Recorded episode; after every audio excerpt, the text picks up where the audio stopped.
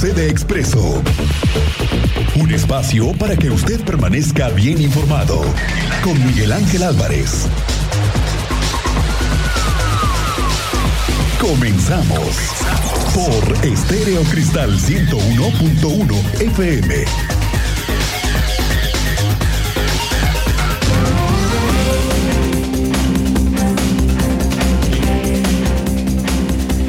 Este momento la una de la tarde con un minuto, una con un minuto. Bienvenidos, bienvenidas. Así sucede en Expreso.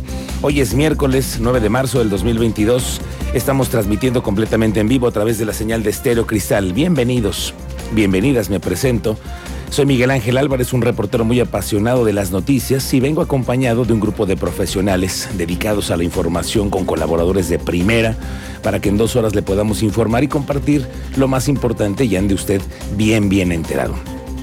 El rey del rating, mi amigo el Cristian Lugo. Oiga, mi querido amigo Miguel Ángel Álvarez, bienvenido, buena tarde, ya estamos bien listos, puestos y dispuestos a la información de este 9 de marzo, después de grandes sucesos y entre ellos, bueno, la marcha especial que se dio el día de ayer. ¿Estuve ahí? Sí, sí, te vi. Estamos eh, hoy con, con mucha cobertura sobre esto, pero hoy queremos compartirle a nuestro auditorio que nos escucha que esta tarde tenemos en nuestro espacio de trabajo, aquí, nos quedamos hoy sin mujeres. Hoy nos estamos sumando a todo este movimiento, nuestras compañeras.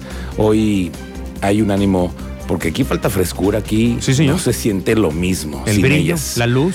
Y quiero decirle que este programa está hecho por una mujer.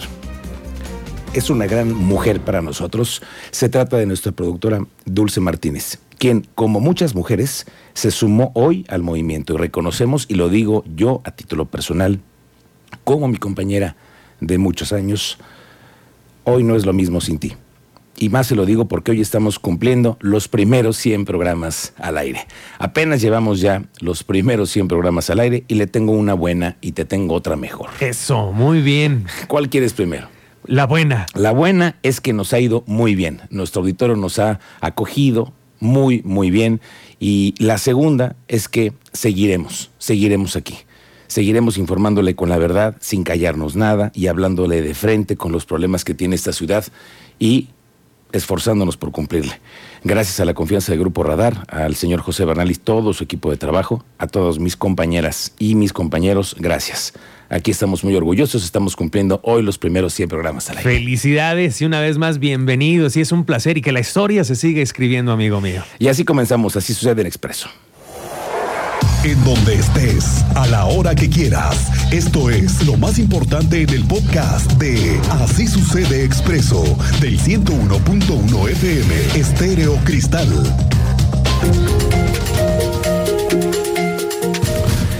Ayer fue marcha en todo el país. Ayer fue marcha en todo el país. Millones de mujeres en México y en el mundo se expresaron desde su punto de vista y desde sus sentimientos. En Querétaro las expresiones se dejaron sentir por poco más de 12 mil mujeres. Así las contabilizaban las cifras oficiales, que en la Plaza del Estudiante al menos unas 3.500 mujeres y otras 8.000 estuvieron reunidas en la Plaza Constitución. Así que han sido más de 12.000 mujeres contabilizadas en las calles de Querétaro. Con civilidad, hay que reconocerlo. Si hay daños, sí, sí hay daños. Sí, sí, los, sí los hubo. Tenemos que decirlo, tenemos que platicarlo. Se registraron daños en la tradicional ya golpeada maqueta que se encuentra afuera de la Alameda Hidalgo. La misma maqueta que, según yo, desde la última vez que salió lastimada en otra protesta de mujeres, no se había terminado de arreglar. Digamos que para nadie ha sido una prioridad arreglarla, eso ya lo sabemos. Y ahora le pasó la marcha de las mujeres encima. Escuchemos.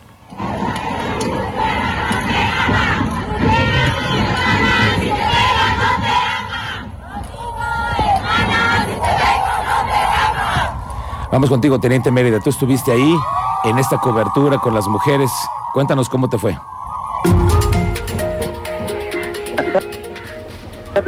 En efecto, 12 mil mujeres en el primer cuadro de la capital, Día Internacional de la Mujer. Entre tambores, música, el mayor contingente terminó reuniéndose en la Plaza Constitución, en la capital de Querétaro con el fin de conmemorar el Día Internacional de la Mujer. Fueron al menos tres contingentes. Recorrieron Paseo, Zaragoza, dieron vuelta en el tanque y retornaron a Plaza Constitución. Ahí fue donde con música y consignas los colectivos feministas dieron parte del Día Internacional de la Mujer. Recabamos algunos testimonios, aquí tienen ustedes uno de ellos que refiere esto.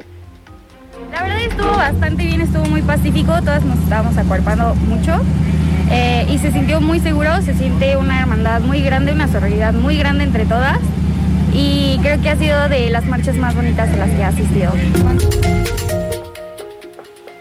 Verte mención también que este contingente fue acompañado por funcionarias de protección civil, seguridad pública y cuerpos de emergencia que estuvieron presentes durante todo el contingente. Es más, tuvimos presencia del alto comisionado de Derechos Humanos de Naciones Unidas que acompañaron también este contingente y desde la noche de este martes, pues a trabajar. Personal de servicios públicos municipales comenzó a brindar atención con labores de barrido, limpieza general, barredoras mecánicas y seis toneladas de basura fue lo recolectado, Miguel Ángel. Bien, Teniente, estaremos contigo de regreso más adelante para abordar más sobre esta cobertura que dimos ayer, sobre también el comportamiento de nuestras mujeres, sobre también lo que va a seguir el día después, cuando haya que hacer pues toda una serie de maniobras para dejar la ciudad como estaba. Bueno, vamos a lo relacionado con las pesquisas, con el tema del fútbol los cateos, lo que anda haciendo la Fiscalía para encontrar todavía a varios de los identificados como responsables de las golpizas del sábado en el estadio. Esto es lo último. La Fiscalía General lanzó una solicitud pública, está en redes, está en todos lados, sobre la solicitud colaboración a la ciudadanía para lograr la ubicación y detención de 14 personas más, posiblemente involucradas en los hechos ocurridos el pasado sábado en el Estadio Corregidora. Informaron que hay un total de 28 órdenes de aprehensión y 14 personas detenidas. Mediante su cuenta de Twitter, solicitaron información que abone a la detención de estos 14 sujetos. Y ayer aquí nos los decía el fiscal Alejandro Echeverría, que han encontrado a familias que han estado evitando la acción de la justicia hay al menos cuatro casos identificados en donde familiares y amigos han evitado dar más detalles sobre el paradero de los jóvenes que todavía están huyendo de la justicia. Ahora, sus rostros, sus rostros ya están en todas las redes sociales. Sus amigos, sus conocidos, saben dónde pudieran estar. Y aquí va a ser un trabajo de la Fiscalía comenzar a tratar otro tipo de indagatorias. El gobernador Mauricio Curi informó que se suman dos órdenes de aprehensión más en contra de agresores a la porra del Atlas. Son un total ya de 28 órdenes que se han girado para poder detener a los responsables. Al día de hoy van 14 detenidos. De los 10 primeros detenidos, solo uno tenía antecedentes penales por robo y riña.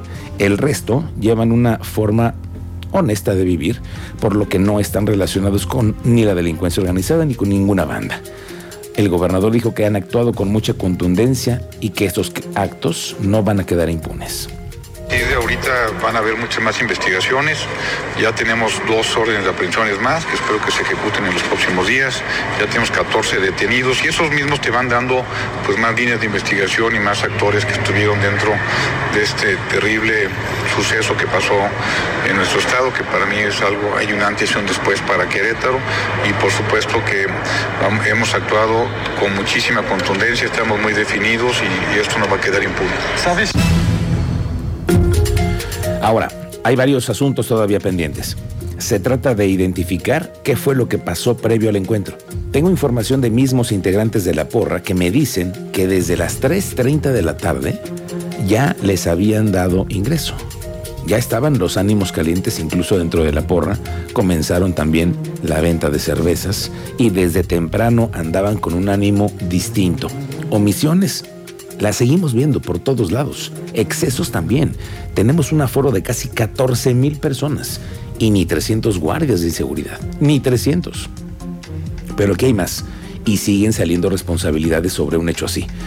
Para iniciar un partido de fútbol, y más uno así, se requieren de muchos protocolos, de los que hemos estado viendo muchas omisiones. Ahora está el otro lado. ¿Qué autoridades permitieron el inicio del partido? Sin que hubiera las medidas mínimas? ¿Quiénes firmaron esos protocolos ante la Federación Mexicana de Fútbol? ¿Quién? Me pregunto.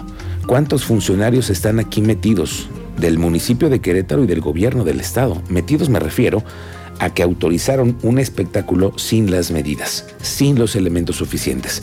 Hay investigaciones, ya lo dijo ayer aquí el fiscal, que se encuentran abiertas varias carpetas de investigación hacia servidores públicos que se encontraban trabajando ese día en el estadio y que no actuaron. El gobernador Curi también se refirió hoy a esta investigación. No descarto nada, en este momento sigo esperando cómo tuvieron las acciones, la primera, la primera información que me dieron tanto Secretaría de Seguridad Pública como Protección Civil fue la omisión del director de Protección Civil comisionado en el Estado. La segunda fue la parte de, por ejemplo, el policía que estaba hablando por teléfono, que también ya fue suspendido, el director de la Policía Estatal, creo que también fue parte de las omisiones que hubo. Mire lo que ha derivado de este evento. La imagen de Querétaro, que lastimada está. Y mire cómo le han entrado otras ideas para empezar a borrar esta mala imagen y este crudo sabor de boca. Por ejemplo, la directiva del Club Guadalajara anunció un clásico sin colores el próximo sábado, cuando se disputa el encuentro entre Chivas y el América por la fecha 10 de la Liga MX. A raíz de los acontecimientos violentos en el Estadio Corregidora, se busca enviar un mensaje de paz y que todos los aficionados acudan vestidos de blanco el próximo sábado al, estado, al Estadio Acron. La intención es que esta campaña pueda replicarse en los partidos que enfrenten también Chivas y América en las categorías femenil e inferiores.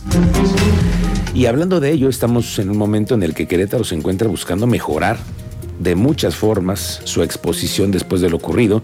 Se necesita mejorar la imagen de Querétaro, esa es una realidad, y muchas veces la cartera del turismo ayuda. Alejandro Payán nos cuenta cómo te va Alejandro. Buenas tardes. Muy buenas tardes. Pues efectivamente, como comentas, la campaña Querétaro Enamora resultó en un éxito de impactos en redes sociales, por lo que la Secretaría de Turismo seguirá realizando más campañas y colocando más infraestructura de acuerdo a la temporada que estemos viviendo. Esto lo dio a conocer la Secretaria de Turismo de la capital, Alejandra Iturbe. Vamos a escuchar lo que nos comentó con respecto a esta campaña y el éxito que tuvo que muy bien. Eh, no te tengo todavía datos porque la verdad es que mientras siga la mientras siga la campaña, pues no no hemos cerrado todavía los números de los impactos. Y no habrá chance de que a lo mejor queden un poco dado el éxito que se amplíe un poco más este el periodo de estos anuncios. Fíjate que sí los queríamos dejar un poquito más, pero eh, creemos que ya nada más con que hayan durado un mes es suficiente, eh, porque pues obviamente vamos a seguir haciendo otras cosas en la ciudad, entonces no queremos como que estar saturando todo el tiempo con con más cosas el, el centro. Miguel Ángel, eh, recordar que esta campaña concluyó el pasado lunes, aunque bueno ya se tiene cuantificado un importante número de impactos. La Asociación de Empresarios de la Industria de Bodas, de la Industria de Bodas y Eventos de Querétaro reportó eh, más de mil fotografías y compartidos en diversas redes sociales, lo que ha resultado un éxito en cuanto a la imagen turística de la capital queretana, Miguel Ángel. Bien. Gracias, Alejandro Payán. Estamos pendientes contigo. Bueno, la Comisión de la Familia y Derechos de Niñas, Niños y Adolescentes en el Congreso aprobó un exhorto dirigido al gobierno federal para que en lo inmediato se inicien en la aplicación de la vacuna contra el COVID-19 a niños de 5 a 11 años. Cuéntanos, Iván González, ¿cómo te va? Buenas tardes, bienvenido la Comisión de la Familia y Derechos de Niñas, Niños y Adolescentes en el Congreso del Estado, intencionó esta mañana, aprobó un exhorto dirigido al gobierno federal para que en inmediato se inicie con la aplicación de vacunas COVID-19 a niños de 5 a 11 años. Al detallarse, una jurisprudencia de la Suprema Corte de Justicia de la Nación considera que la omisión del Estado de no vacunar a este grupo de edad compromete su vida. Así lo señaló la diputada que presentó la iniciativa, la legisladora Graciela Juárez. Señaló también que es lamentable que las familias menores de 11 años tengan que acudir a un amparo para poder acceder a la vacuna del COVID-19, sobre todo en este tiempo en que los niños han regresado o están regresando ya al 100% a clases presenciales. Miguel Ángel, esta es información. Gracias, Iván González. Estamos pendientes contigo. Le quiero decir que hay una nota que está dándose en este momento que dos de los 14 hasta ahora detenidos por lo que sucedió en el Estadio Corregidora ya fueron liberados por un juez de control al considerar que las pruebas presentadas por la Fiscalía no precisaron que estos estuvieran delinquiendo justo el pasado sábado.